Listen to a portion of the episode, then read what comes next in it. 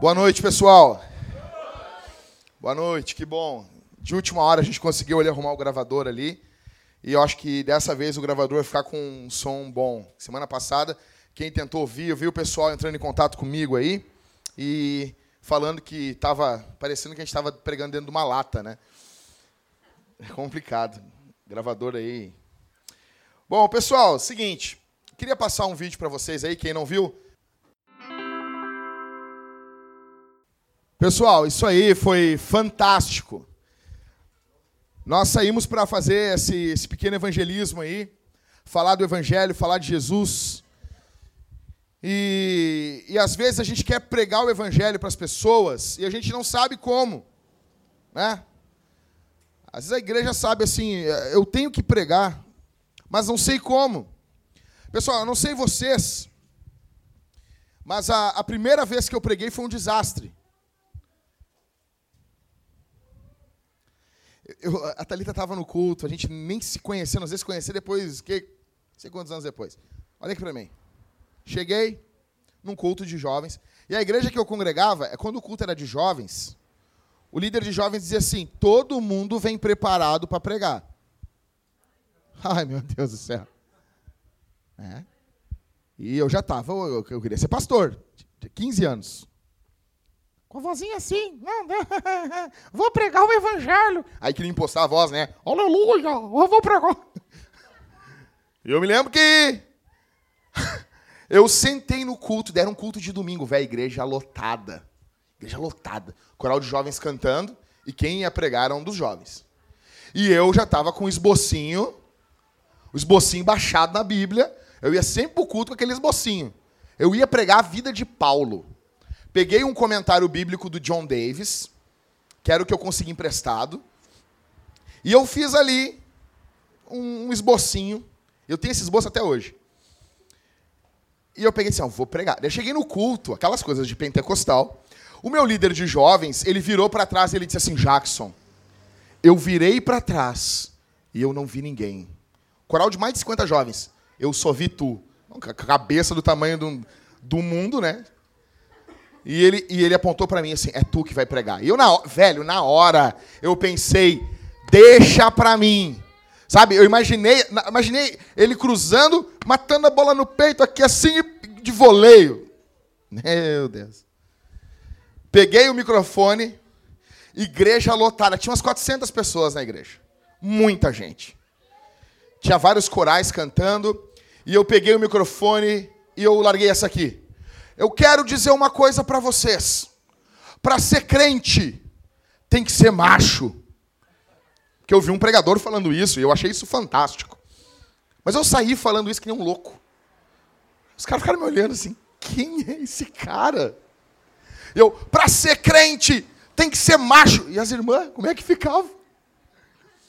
E eu sei que quando eu olhei, virei o olho assim para pro, a plateia, estava minha tia. E a minha tia estava, minha tia orando por mim, né?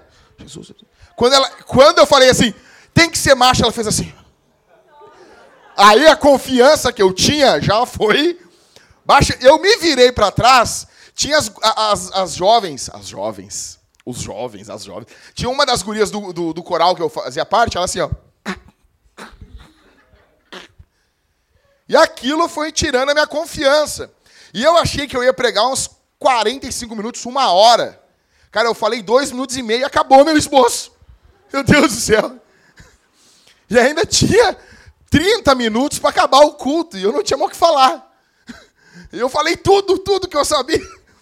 E eu me lembro que foi terrível, foi horrível. Eu larguei o microfone na mão do, do meu líder de jovens, fui para, vou voltando pro meu pro meu banco, mas eu passei por uma fila, umas umas, umas oito jovens, tudo rindo da minha cara. Apontava o dedo, velho. Aí eu me lembro que eu cheguei na casa de um, de um, de um dos jovens, que era um dos líderes de jovens, mas era, era um jovem, mas era um pouco mais velho. E eu chorei. Eu chorei na, sentado na cama dele. E eu olhei para ele e disse assim: Eu não aguento mais. Quando eu disse eu não aguento mais, ele olhou para mim e disse: Jackson, tu recém chegou no Evangelho. Como assim não aguenta mais? Tu vai entregar o quê? Tu vai entregar um cartão de membro? Ó, oh, não sou mais membro. Não, já, já vi pastor com anos e anos de fé. Ó, oh, não aguento mais as lutas, as perseguições. Entregou o cartão de, de pastor. Tu vai falar o quê? Tu vai dizer o quê? Tu tá oito meses na igreja, não aguenta mais o quê, rapaz? E eu ali naquela crise existencial, queria pregar o evangelho. Aí tá. Aí me deram uma segunda oportunidade, Mariana, porque a igreja pentecostal eles são insistentes. Me deram uma segunda oportunidade e eu queria falar daí sobre os últimos dias. Na minha época, o meu líder de jovens não analisava o meu esboço. É o que dá. Eu, mas daí era um culto com menos gente, eu me lembro que eu peguei o microfone falando sobre prostituição. Daí eu fui falar, eu, um dia, uns dois dias antes eu estava caminhando, eu e mais um jovem aqui na Bento, e a gente passou e tinha um, um, uma janela aberta e um casal eh, feliz ali dentro, ali, né, para todo mundo ver. E eu peguei o microfone e falei isso aí. Eu estava passando na Bento. Eu queria falar que os últimos dias eu sei como os dias de Noé, os dias de né, prostituição, os dias uh, como Sodoma e Gomorra. E eu, que eu falei, quando eu falei isso aí de novo, a galera fez assim. E eu disse, me ferrei. Me levaram, daí aquele dia o pastor me chamou na salinha dele. Eu vi que meu caso estava ficando sério. A questão é que todos nós queremos falar de Jesus. Comigo aconteceu isso aí. Eu pergunto para vocês, já aconteceu isso com vocês? Não num púlpito, talvez, mas no dia a dia. Vou chegar no serviço e vou falar. Vou chegar lá, vou chegar para o meu colega e vou falar para ele. Não, o Everton, tem como virar para mim isso aqui? Deus, por favor, no nome de Jesus, eu estou derretendo aqui. Isso. É, se puder botar ele mais aqui, seria. Aê! Boa! Um pouquinho. Uhum. Falou magro. Então. É, o Ivan é muito magro. Não, não, assim vai rodar.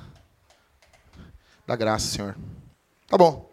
Então, pessoal, minha pergunta para vocês: isso já aconteceu com vocês? O Márcio está lá, vai falar de Jesus. É fácil, Márcio? Você chega assim no serviço, não, não, vou chegar e vou falar, e vai ser barbada.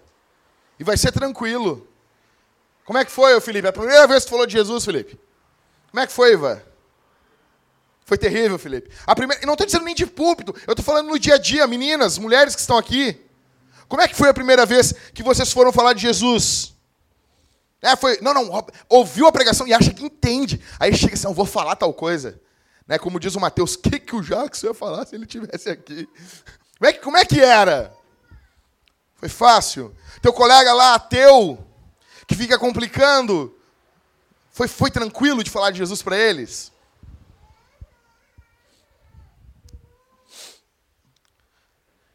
Eu sei que muitas pessoas têm dificuldades terríveis para falar do Evangelho. Muitas pessoas têm dificuldades enormes para falar de Jesus, para falar sobre o Senhor Jesus. Interessante que a Bíblia ela não deixa a gente perdido nisso. A Escritura fala e nos dá um modelo fantástico de missão. A palavra de Deus sabe que nós estaríamos em apuros. As boas novas aqui essa noite é que nós não somos os únicos a enfrentar essa luta. Você não é o único a ter dificuldade de falar do evangelho. Talvez você pense assim: "Ah, mas é, cara, eu nunca vou conseguir sair falando de Jesus assim, como eu vejo algumas pessoas fazer". Cara, vai. As escrituras mostram pra gente que várias pessoas tiveram problemas em falar sobre Jesus. Só que eu queria mostrar para vocês um exemplo fantástico. O maior exemplo de missão na Bíblia. O maior missionário da Bíblia não é Paulo. O maior missionário da Bíblia não é Abraão. O maior missionário da Bíblia não é Pedro. O maior missionário da Bíblia não é Timóteo. O maior missionário da Bíblia não é Filipe. O maior missionário da Bíblia é Jesus. O maior missionário da Bíblia é o próprio Deus que se fez carne. Eu quero ler com vocês um versículo. E eu quero enxugar o máximo para que pouquíssimas verdades fiquem claras para a gente. João. Abre a Bíblia em João. João. Pessoal, eu quero mostrar para vocês um negócio aqui, ó. Enquanto vocês abrem aí. Olha aí, meu. Apaga a luz aí, por favor, aí, Iva. Pessoal, olha aqui para mim. Fiat Lux. Pode ligar aí. Obrigado, Jorge. Então, uma benção. Eu esqueci de te agradecer isso em público. Isso aqui é obra do Jorge, pessoal. E eu ficava, às vezes, assim, olhando, meu Deus, não tem um bicho ali, tem alguma coisa ali, uma coisa, meter a mão ali, uma aranha, uma cobra, uma caranguejeira, um diabo, um demônio. E aí, o Jorge botou uma luz ali. Então, eu fico feliz. Obrigado, Jorge. São gestos assim que fazem a gente ficar feliz, cara. Então, deixa eu botar minha água aqui. Não vou mais transbordar. Ok? João 1, verso 14. E a gente vai ficar só nesse verso hoje.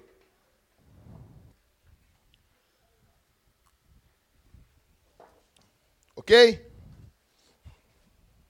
Vamos lá, pessoal.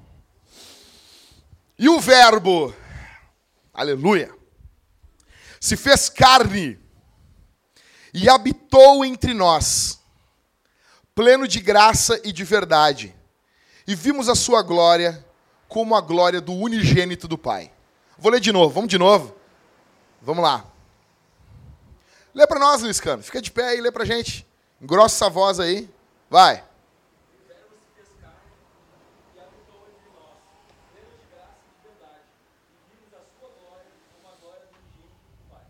Jesus é o modelo missionário. Jesus é o Deus missionário. João está mostrando como o maior missionário de todos os tempos fez. Existe uma mensagem central na Bíblia, que é a mensagem da missão. Deus está em missão. Deus está em direção aos homens. A gente pode encontrar isso em Gênesis. Quando Adão pecou, o que, que Adão fez? Adão clamou a Deus. Adão pecou e Adão chegou assim: Senhor,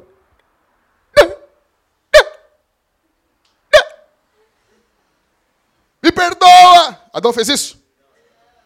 O que, que Adão fez? Oi? E, e, quem que foi atrás de Adão? Calvinismo é demais, né, meu? Quem que vai atrás do homem? Deus! Se Deus não fosse. O primeiro homem, a gente já vê que o negócio está ferrado. Se Deus não fosse atrás de Adão, Adão ia estar tá vestido com folha de figueira até agora, velho. Deus vai atrás dele. Quem está fazendo missão em Gênesis capítulo 3? Deus. Deus é um missionário. A primeira pregação do evangelho. Pessoal, olha aqui. Galera, presta atenção aqui em mim. A primeira pregação do evangelho. O que é evangelho? Vamos lá.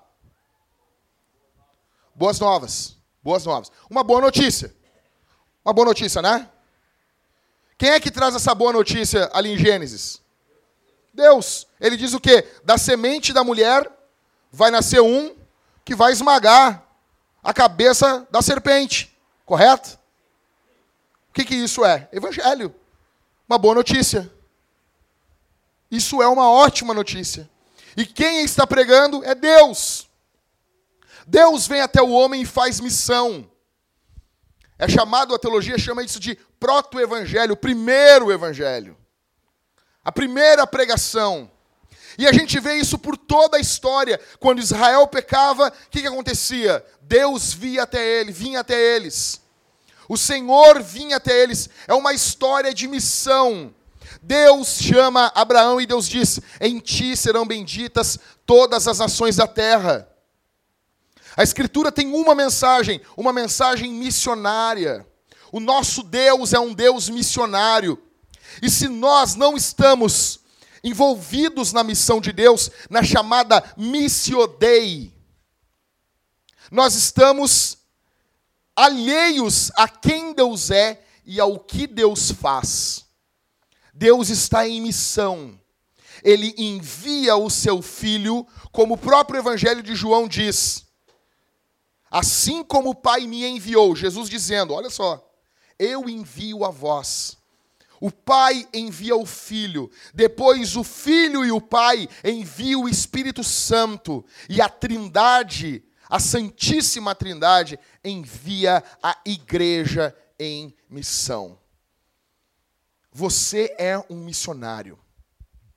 O maior modelo de missão é esse aqui que nós encontramos. Verso 14: E o Verbo se fez carne, e a palavra de Deus se fez carne.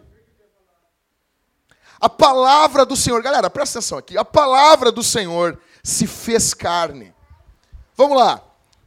Como que a gente consegue conhecer o coração de uma pessoa? Como que a gente. Se a pessoa falar pra gente, correto? Se a pessoa falar, a gente conhece o coração dela, é ou não é? O Verbo, a palavra de Deus, Jesus, revela quem Deus é. Jesus é a revelação final de quem é Deus.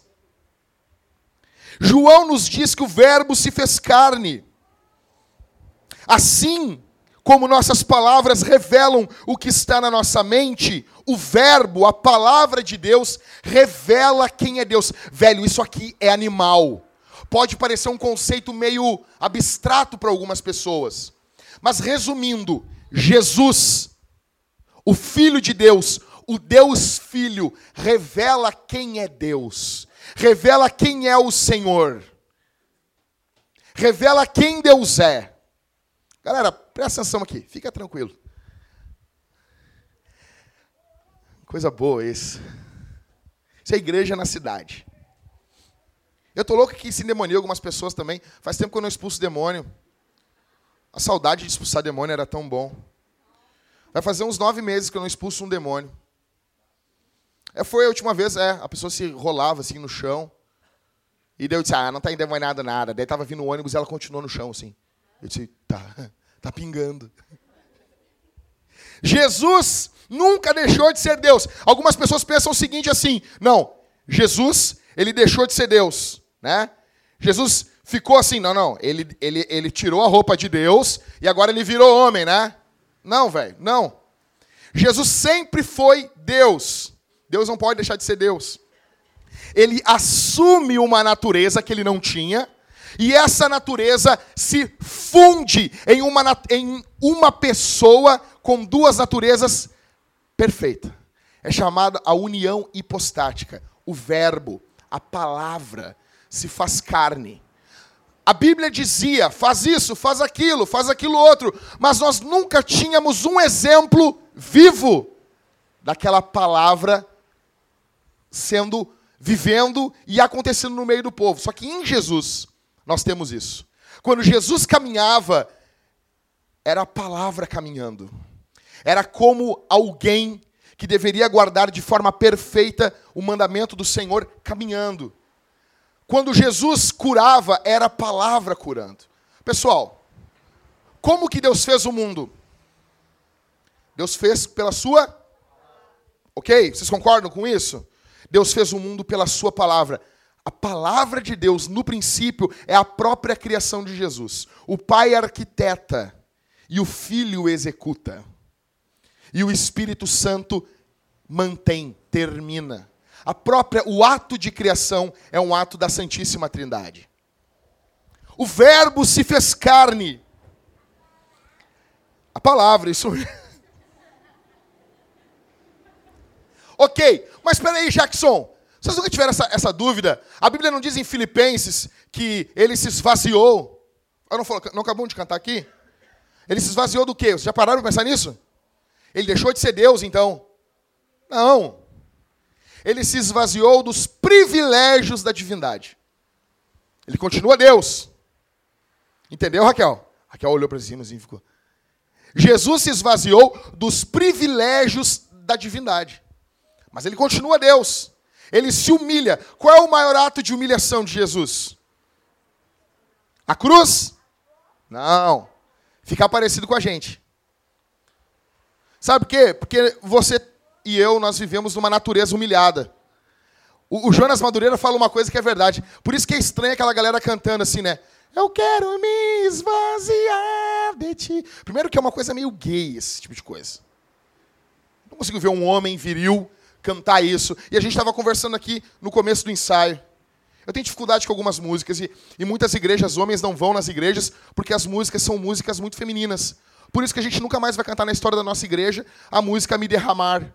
Foi a primeira vez que eu estava na, na plateia, aqui no Povo, uh, semana passada, enquanto a banda tocava, e eu fiquei pensando assim, que música horrível. E eu olhei para o Jorge, o Jorge eh, não conseguia cantar com vontade, assim, me derramar, dizer que te amo. É uma coisa muito, né? Me derramar.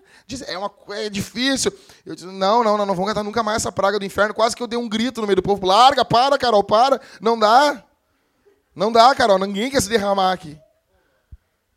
E daí eu falei, bah, vou falar pro pessoal da banda, eles vão me achar meio extremista. Quando eu falei, o pessoal, que bom, não aguentava mais essa música. É que nem aquela música lá antiga que dizia, eu quero, como é que é? Eu quero, como é que é, Carol? Eu quero ficar contigo, eu quero ser teu amigo, botar meus pés no teu calçado e te amar. Lara, lara, lara. E a Carol disse que ela estava num retiro de jovens, aconteceu isso comigo também. E a gente olhou para um lado, eu olhei no, no retiro que eu estava e ela olhou no dela também, e tinha uns barbados assim. Oh, Senhor, oh, Senhor. Na minha época, tomava um de, apanhava de urtiga um cara desse. O que está acontecendo aqui? Jesus se faz carne, habita entre os homens. Verso 14, continuando. Cheio de graça e de verdade, pleno de graça, e vimos a sua glória, como a glória do unigênito do Pai. O verbo e o verbo se fez carne, olha aqui, e habitou. A palavra no grego é tabernaculou-se. É a mesma palavra lá no Antigo Testamento, quando o tabernáculo era erguido ali e a glória de Deus ficava dentro do tabernáculo. Vocês estão entendendo? Quando o povo lê isso aqui em João 1,14, o povo entendeu. João está querendo dizer que a mesma glória que enchia o tabernáculo na antiga aliança se fez carne vocês estão entendendo isso? Aquela glória, a presença de Deus que enchia o tabernáculo no Antigo Testamento, ela se faz gente. E ela habitou entre nós. Jesus é um tabernáculo de Deus ambulante. Era um santuário do próprio Deus caminhando entre eles. E o Verbo e a palavra se fez carne Deus se fez visível, o, aquele, o transcendente se faz imanente. Aquele que está fora do tempo entra no tempo e habitou e tabernaculou-se e habitou no nosso meio. E ele diz: E vimos, pleno de graça e de verdade, e vimos a sua glória, como a glória do unigênito do Pai Jesus manifesta quem Deus é. O próprio Jesus diz o quê? Quem vê a mim, vê o. Ah, Jackson, então quer dizer que Jesus é a, é, é a mesma pessoa do, que o Pai? Não. Seria se ele dissesse, eu sou o Pai. Ele nunca disse isso. Ele disse assim, eu e o Pai somos um. Entenderam? Mas ele nunca disse que eu sou o Pai. Jesus não é o Pai. O Pai, pessoal, eu preciso que todos prestem atenção aqui. Não existe nada mais difícil do que falar da pessoa de Deus. Só que, se, se, se vocês dissessem, entendi, entendeu errado. Presta atenção. Existe um Deus, um Deus. Ele subsiste em três pessoas. Por que, que é difícil para nós e impossível entender a doutrina da Trindade no limite? Porque nós não temos nenhum ser assim. Então toda a comparação vai ser tola. Não, a Trindade é que nem o ovo: tem a casca, tem a gema e tem a clara. Chuta e bota numa fogueira e queima porque herege. A doutrina da Trindade diz o seguinte: Deus é três. É, entende? Deus é três. O Pai é Deus, o Filho é Deus, o Espírito Santo é Deus. Terceira parte diz: mas existe só um Deus. O Pai não é o Filho, o Filho não é o Pai, o Espírito Santo não é o Filho, o Espírito Santo não é o Pai. Mas existe um só Deus. O nosso grande problema em entender isso é que nós estamos falando de Deus. O dia que entendermos isso plenamente, Deus deixou de ser Deus. Ah, entendi. Me explica então, porque eu ainda não entendi. Vocês estão entendendo? A questão é a seguinte: existe uma essência, mas existem três pessoas. Isso aqui é fundamental para você não adorar um ídolo. Se você disser, ah, não, já que está falando aí, não, não quero saber. Eu quero que ele fale da minha vitória. Tu pode chegar num culto de domingo e adorar um demônio na tua cabeça, que tu acha que é Deus e não é. Uma essência, três pessoas. Ok. O Filho, o Deus Filho, se faz homem. E quando ele se faz homem, nós aprendemos como fazer missão. E aqui eu chego no ápice do sermão. Como fazermos missão? Como pregarmos o evangelho de forma que as pessoas entendam? Nós fazemos missão de forma encarnacional. Anote isso. Encarnacional. Não é reencarnação. Eu tinha problema com a palavra, Rodrigo, encarnação de Cristo. Porque eu venho do mundo pagão. Eu era um missionário pagão. E eu venho do mundo pagão, e no mundo pagão é reencarnação. Aí fala encarnação, fica meio parecido assim. Eu, não, não quero falar isso, não quero. Não, encarnar, se fazer carne. É assim que nós fazemos missão. Billy Graham tem uma, uma historinha muito legal, ele diz: Se você quiser falar com uma formiga, qual é a melhor forma de falar com ela? Se você tivesse como, você se faria como uma formiga e falaria com ela. O homem-formiga, né? Se faz uma formiga e fala com a formiga. Deus não ficou gritando de longe. Deus não ficou enviando profetas e leis e leis apenas. Deus se fez homem para falar com homens. Interessante que Jesus vem como um judeu, falando hebraico, aramaico, usando roupa de judeu.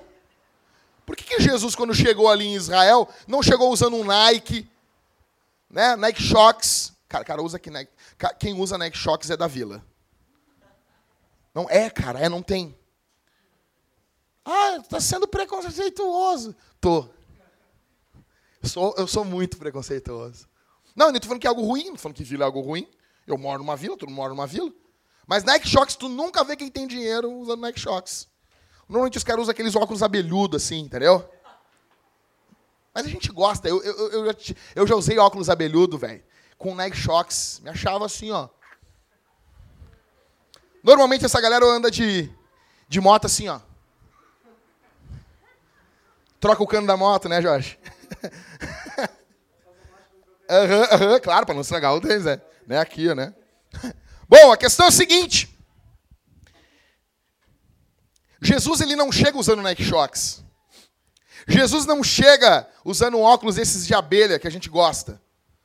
Eu não uso só porque eu vou ser criticado, vou parecer né, uma abelha gorda. Zangão. Tua avó. Então assim, eu, eu não vou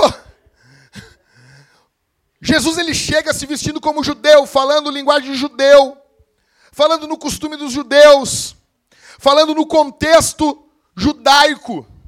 Jesus chega falando no contexto deles. Eu quero dizer uma coisa aqui que vai talvez chocar alguns, e eu, eu amo fazer essas coisas. Cara, não adianta só ler a Bíblia para falar de Jesus. Não adianta, velho. A Bíblia é a palavra de Deus imutável e inerrante, ok. Mas você tem que saber ler a época que você está vivendo. Você tem que saber fazer uma exegese, uma interpretação, não só do texto, mas uma exegese da cultura. Vou dar um exemplo para vocês, bem legal. A gente canta aqui Grandioso És Tu, né, Cauê? E a gente canta ela num popzinho, um rockzinho. Guitarrinha com um drivezinho. Aí chegou uns irmãos, num local que eu estava, um local muito conservador. E o irmão levantou assim: Eu queria perguntar aí pro, pro palestrante por que, que agora estão inventando essas modas aí de, De mudar os estilos das músicas, assim, eu, não, eu acho errado isso. Tem que cantar como é no original. Eu quase que eu me levantei. Então canta em inglês. Então canta em inglês. Não, daí dá para contextualizar. Okay? Vocês estão entendendo? Mudar a língua de uma música é uma contextualização para as pessoas entenderem. O próprio Deus, para falar com a gente, se fez homem. Nós precisamos parar com o nosso evangeliquez. Chega no serviço, e aí, varão? Como assim, animal? A varoa. Vou casar com uma varoa. Velho, eu vindo do mundo, cara. Do mundão, cheguei na igreja. Chega uma guria pra mim e diz assim: Ai, eu quero um varão.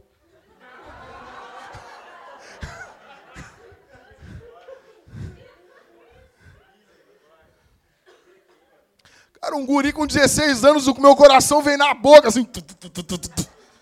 Eu, é mesmo?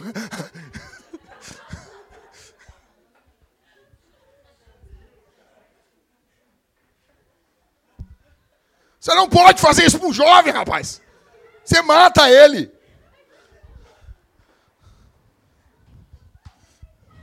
Não adianta ficar falando as nossas linguagens. Ah, eu só escuto gospel. Quem aqui viu a Champions League ontem, velho? Quem que vocês vão conversar amanhã com o colega de vocês? Quando Paulo chega para pregar o evangelho em Atenas, ele não sai dizendo assim: abre a sua Bíblia, a Bíblia diz aqui e tal. Os caras nem sabem o que é Bíblia. Tu tem que falar primeiro no contexto dele. Você tem que entender o que, que, eles estão falando, ouvir o que os caras estão dizendo, ouvir as dores, as angústias deles. Foi isso que Deus fez com você e comigo. E o Verbo se fez carne.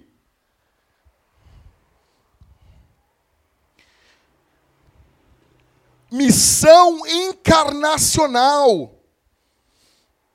Precisamos ser bons ouvintes para sermos bons pregadores. Quer falar, só quer falar, não ouve. Jesus sentiu cansaço. João 4,6. Jesus sentiu sede, João 4,7. Jesus se comoveu no espírito, 11,33 de João. Jesus chorou, e não importa a interpretação ridícula que o MacArthur dá para isso. Jesus se comoveu pelos seus amigos. Jesus chora, entrou no contexto deles, sofreu o sofrimento deles. Não existe nenhum Deus na história que sofra, só o nosso. Ele é todo poderoso, ele é onipotente, ele é justo, ele é santo. Mas em Jesus a divindade sofre também. E isso é um mistério. Temos que acabar com essas coisas. O cara chega para mim e aí vazou.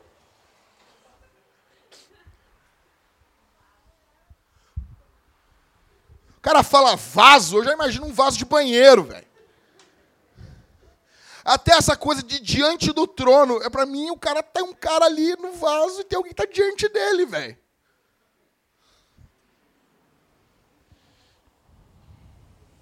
Aí, nós precisamos, olha aqui, existe uma coisa que não muda, é o evangelho. O evangelho não muda. O evangelho é imutável, não tem como inventar moda. O que é o evangelho? É, tá bem, tá bem? Bota a mão na Priscila aí e ora por ela. Ela está tendo um ataque de riso. Depois vão falar que a gente é pentecostal com a unção do riso.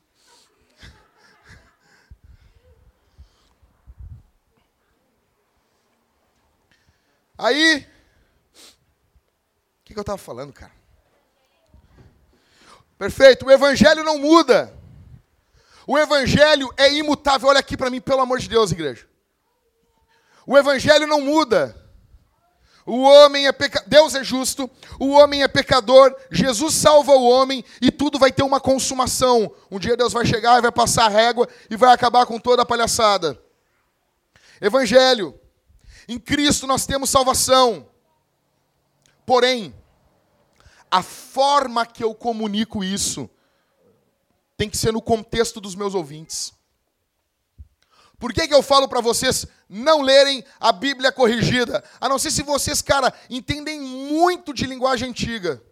Porque tu vai chegar lá na corrigida e vai, vai se deparar com um texto. O meu amado é cândido e rubicundo. Não, não, mas temos que contextualizar só para o português. O resto que se ferre. Bota outro vídeo aí para mim, por favor, aí, ô... Cabeção. O cachorro entrando na igreja. É uma benção hoje, velho. Hoje está uma benção o culto. Pessoal, atenção aqui.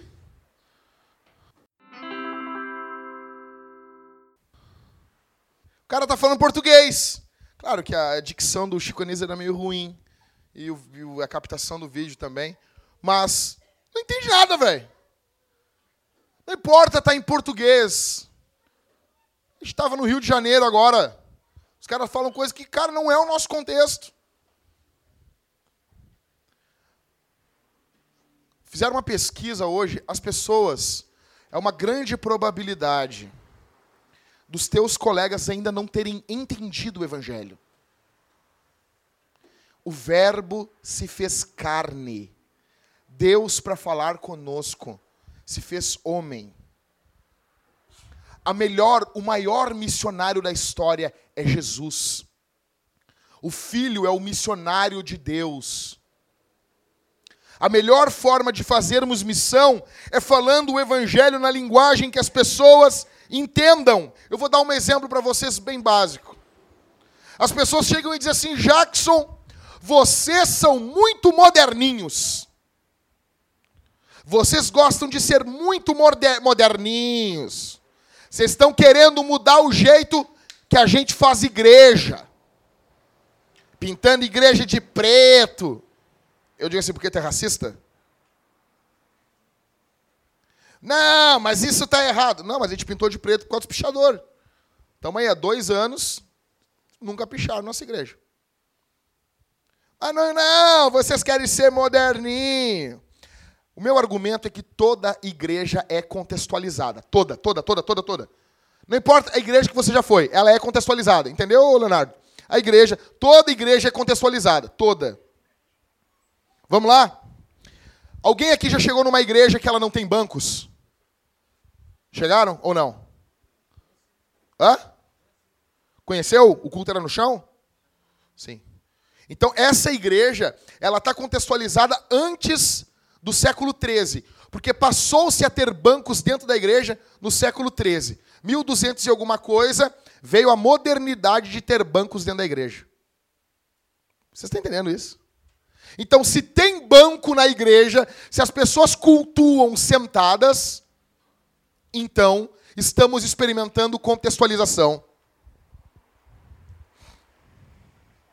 Uma igreja que está sentada está contextualizada.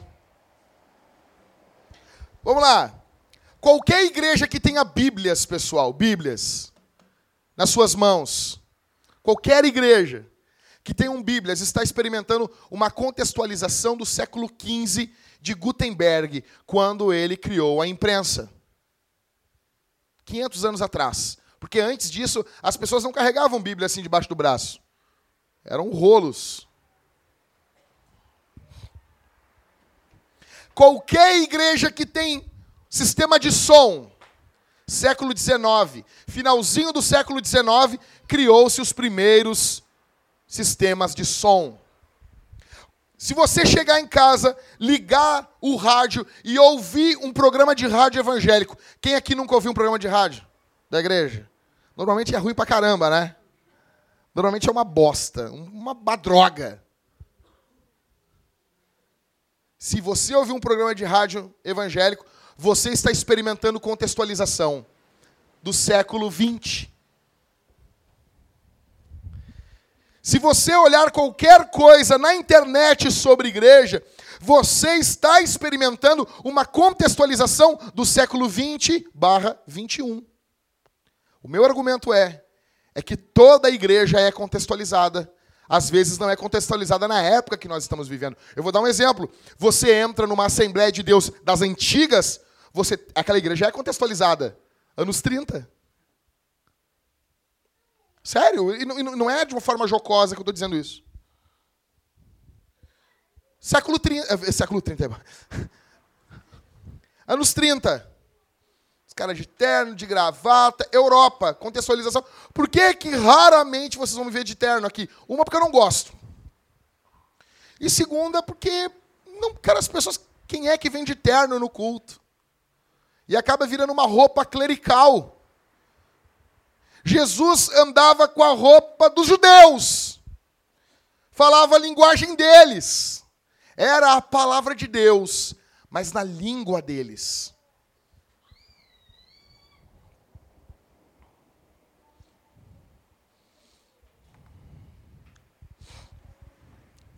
Aí algumas pessoas perguntam assim: qual contextualização é mais eficiente para ensinar a Bíblia? Muito vai falar disso, nossas roupas, nosso cabelo, pessoas se usam ou não tatuagem. Mas a maior questão é por isso que nós temos que ter um site bom. É por isso que nós temos que ter um telão, porque hoje as pessoas vivem com telas na sua cara. Ah, estamos cedendo ao mundo, Jackson. tu é um pastor mundano. Eu acredito que foi assim quando quiseram botar banco dentro da igreja no século XIII também. Chegou o pastor e disse: Vamos botar uns bancos aqui? Ai, nós estamos há 1.200 anos cultuando de pé. Quem você pensa que é para mudar os costumes da nossa denominação? Nossa, eu quero botar uns bancos para as pessoas sentar. Só isso. A história diz que os caras cultuavam a Deus na igreja do Agostinho, escorado nas colunas. Eles estavam dizendo lá no século III no século IV: bota um banco aqui dentro. Demorou 800 anos para ouvirem eles.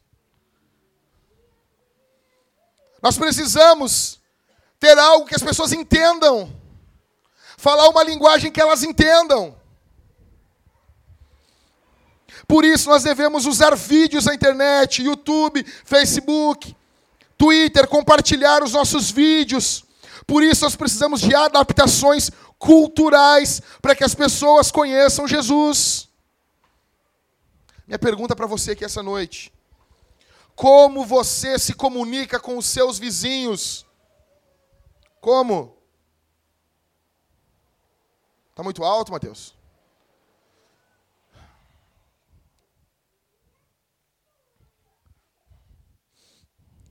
Como que vocês se comunicam com seus vizinhos? Como que é a comunicação de vocês com eles? Vocês falam na linguagem deles? Vocês conseguem falar Bíblia sem ter um evangeliquez? Vai lá na igreja que tu vai receber uma benção. Não vai. A pessoa chegou aqui e diz assim: Ah, eu vim aqui porque o Rodrigo disse que eu vou receber uma benção. Mentiu para ti. Mentiu. Não vai receber nada. Nada. Para de mentir. Você consegue falar de Jesus no contexto que a pessoa pode entender. E não só isso, a minha pergunta é: você encarnou o Evangelho a ponto de participar das dores dela, assim como Jesus participou das dores das pessoas da sua época? Quando ela perde o pai, quando o seu vizinho perdeu o pai, ele chamou quem? O batuqueiro ou você? Estão entendendo? Como você apresenta Jesus para o seu colega de trabalho. Você ouve ele contar a sua dor, você o serve, você se importa de verdade com ele. Com quem, para quem você está pregando? Você se preocupa em falar na língua do povo? Você só fala de assuntos evangélicos. Não, tem cara que só fala de assunto evangélico. O cara é o Ned, Ned Flanders. O cara chega as crianças na casa dele. Ah, eu quero um pouco d'água. Oh, que legal. Jesus é água da vida, hein? nunca, nunca. O cara não tem assunto nenhum com as pessoas. É assim com você? Você vai comer no teu serviço, tu come sozinho, porque as pessoas não aguentam você. Você só fala de Bíblia. Você não, você não sabe tornar o evangelho algo cativante para as pessoas, apresentar ele com criatividade. Imagina, meu velho, se Deus fizesse isso com você e comigo. Imagina isso.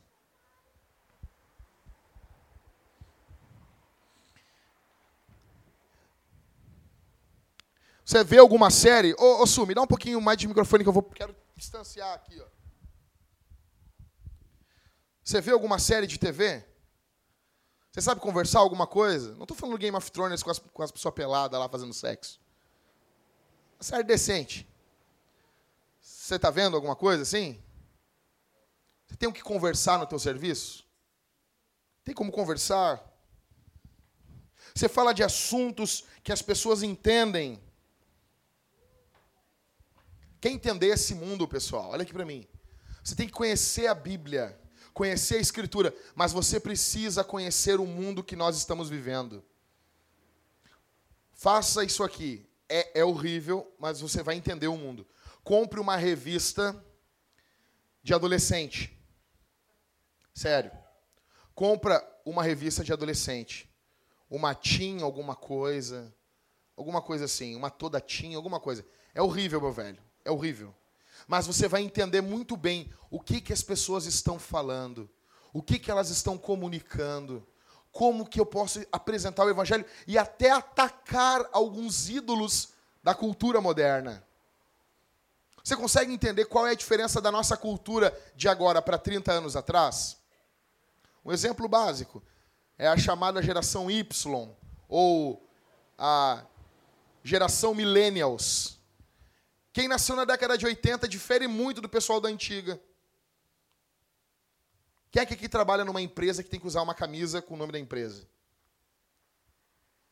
Tem que usar a camisa com o nome da empresa, né? Tem que usar também. Normalmente, isso é um costume de quem vem de uma geração chamada a geração Baby Boom, que é a geração da explosão demográfica logo após a Segunda Guerra Mundial, aonde as instituições eram fortes então, tinha-se orgulho na década de 60 e de 70 de vestir a camisa da empresa. Imagina, o cara era contratado pelo Carrefour e ele ganhava um, um, a roupa do Carrefour. Ele, ele tinha orgulho daquela marca. Só que depois da década de 80, principalmente na década de 90, as instituições foram perdendo a credibilidade. E as pessoas não acreditam mais em instituições, e isso influenciou até a pregação de algumas pessoas. As instituições. Deve ter escutado alguma coisa aí.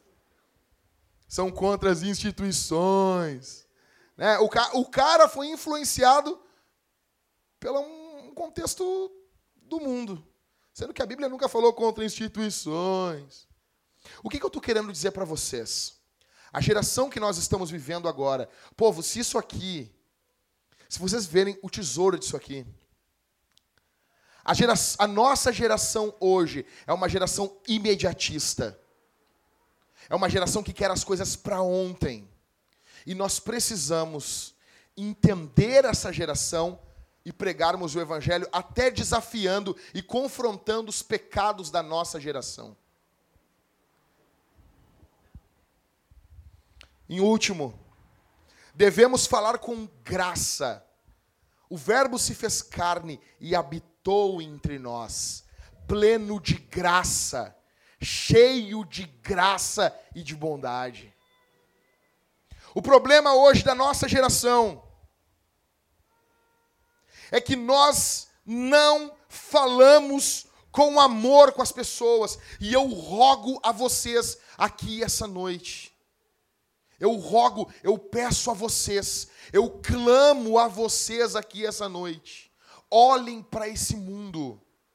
Olhem para os colegas de vocês. Deus vai cobrar o sangue deles de vocês. Como que você vive dois anos ao lado de uma pessoa e você nunca falou abertamente sobre o Evangelho para ela? Quem você pensa que é?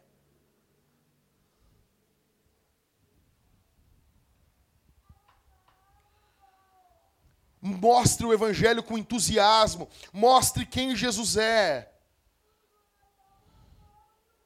A minha pergunta para vocês aqui essa noite. Povo, se você fosse vizinho de uma pessoa igual a você, você ia ter vontade de conhecer o Evangelho? Não, fala a verdade para mim.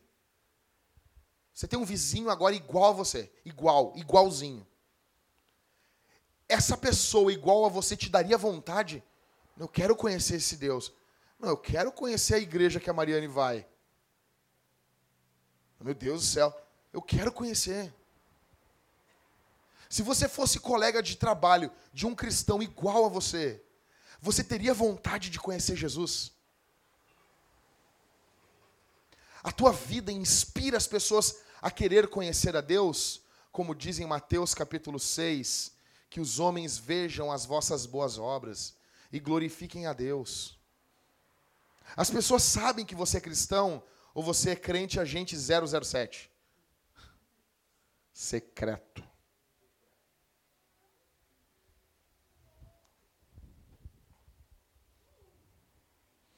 Você ficaria impactado com um colega de trabalho se ele tivesse o mesmo testemunho que você? Digamos assim, uma pessoa vivesse como você vive. Essa pessoa iria impactar você? Ou você é aquele tipo de pessoa que vive dando desculpa? Hein, me responde isso. Pensa isso.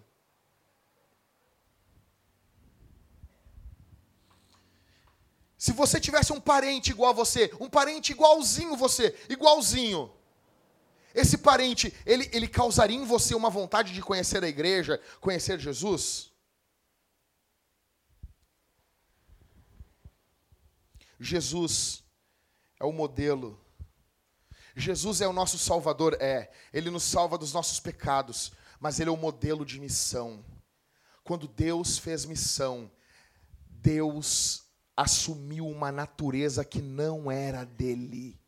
Isso aqui é uma bomba.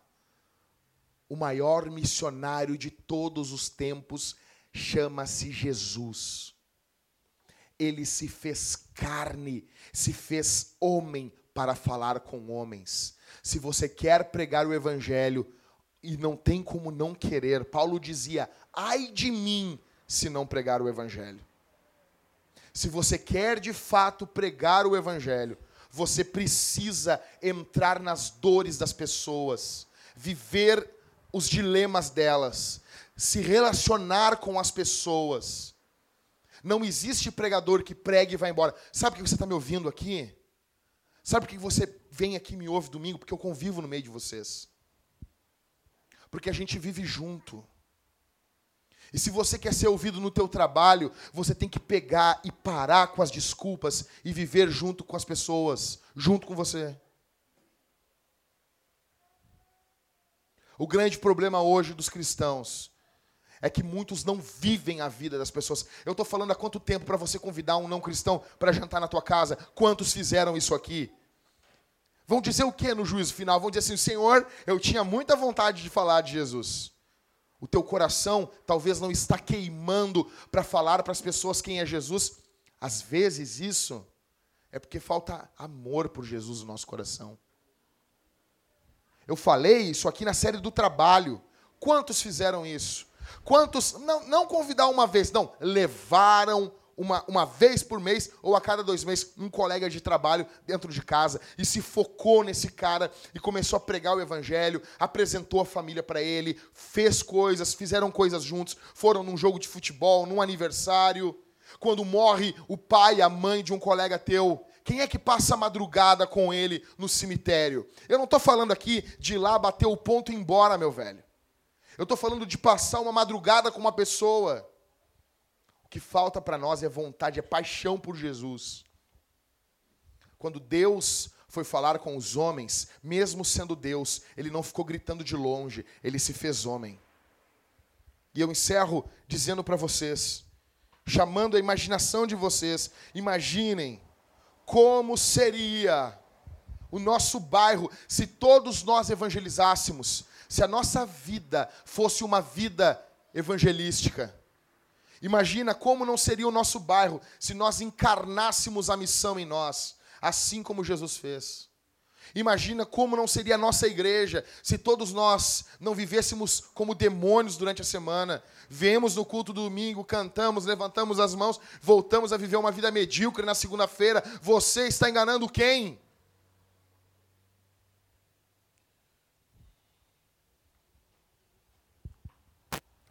Imagina como seria se todos nós, sem exceção, vivêssemos como missionários Spurgeon disse: ou você é um missionário, ou você é um impostor. Pessoa tem 10 anos de crente e nunca. Não estou nem falando ganhar pessoas para Cristo, esse termo é um pouco estranho, mas eu estou dizendo assim: nunca pregou o evangelho para alguém. Nunca pregou o evangelho. Você, quem é que é o foco da tua missão? Quem é o foco onde você trabalha?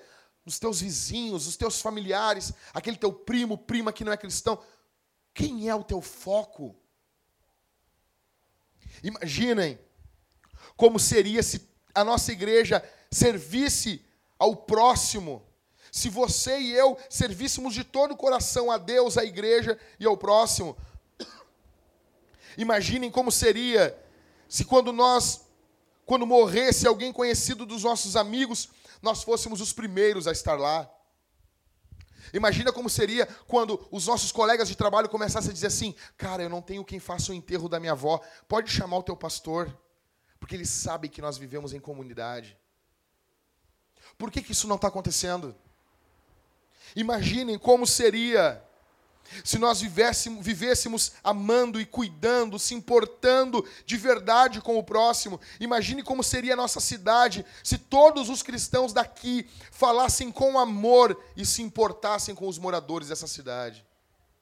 Imagina como seria.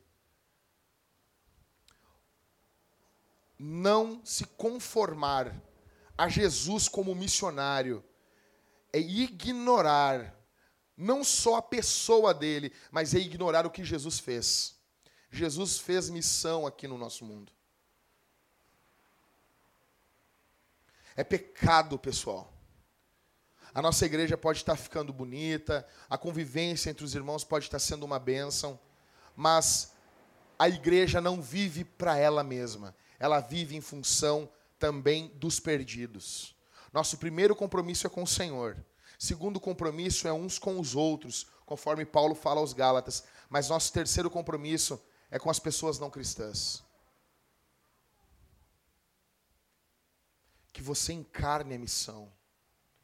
Que você viva a missão. Que você saia daqui hoje sabendo, eu sou um missionário. Não precisa saber toda a pregação do mundo, mas nós podemos já fazer alguma coisa. A igreja presbiteriana aqui de Porto Alegre entrou em contato comigo, viram o nosso vídeo, eles querem fazer uma parceria para nós pregarmos o evangelho para pessoas na rua.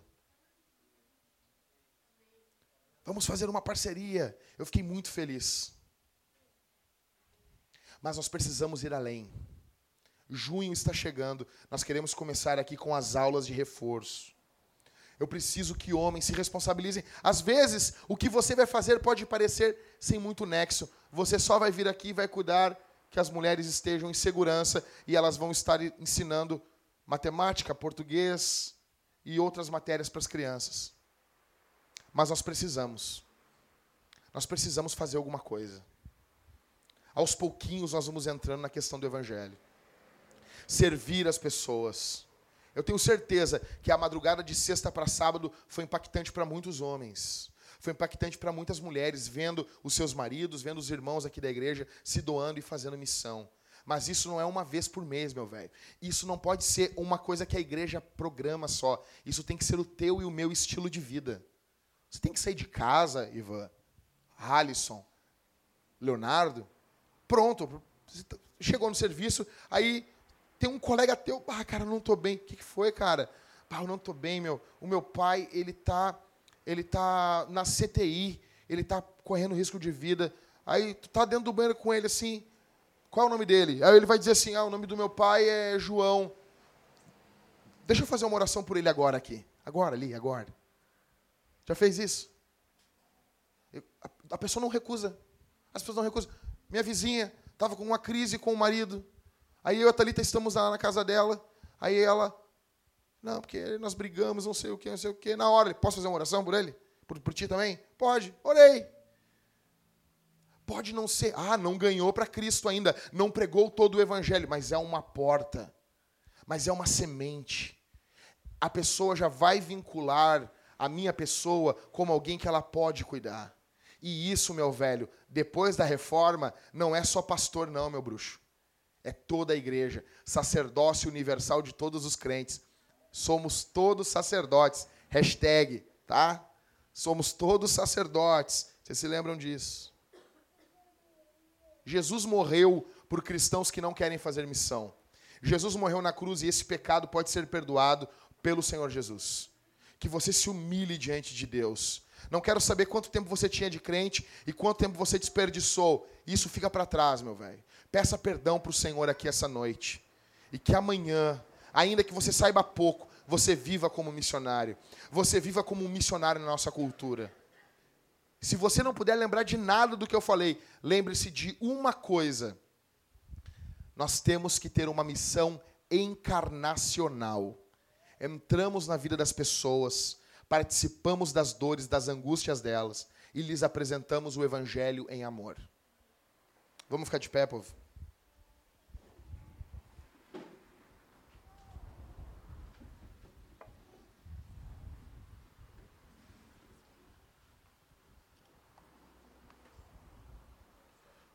Eu quero orar por você nesse momento. Eu queria que ninguém aqui. Eu fico preocupado, sabe, Ivan? Fico preocupado quando, quando o sermão às vezes não é sobre as nossas angústias. Parece que. Eu não estou eu não a caça de elogio. Não tô, eu não estou preocupado com elogio. Mas eu escuto muito mais pessoas falando, foi uma bênção. Quando a gente fala sobre o consolo de Deus nas lutas, quando Deus cuida da gente. Mas quando é uma coisa assim, missão, parece que é uma coisa assim. que não toca o coração da gente, né? né? Tomara, Jorge. Tomara. A gente precisa sentir a dor das pessoas, pessoal. Você chegar para pregar o evangelho na madrugada e você encontrar uma senhora de quase 60 anos, morando na rua, uma senhora que tem tudo para ser minha tia, minha avó, morando na rua, sentada numa cadeira. E, e por que, que você está vivendo aqui? Ah, porque eu estou vivendo aqui. O rapaz que era ladrão de carro, né? Vocês viram lá, né? Ficou um ano no presídio, foi solto. E estava lá. Estava lá.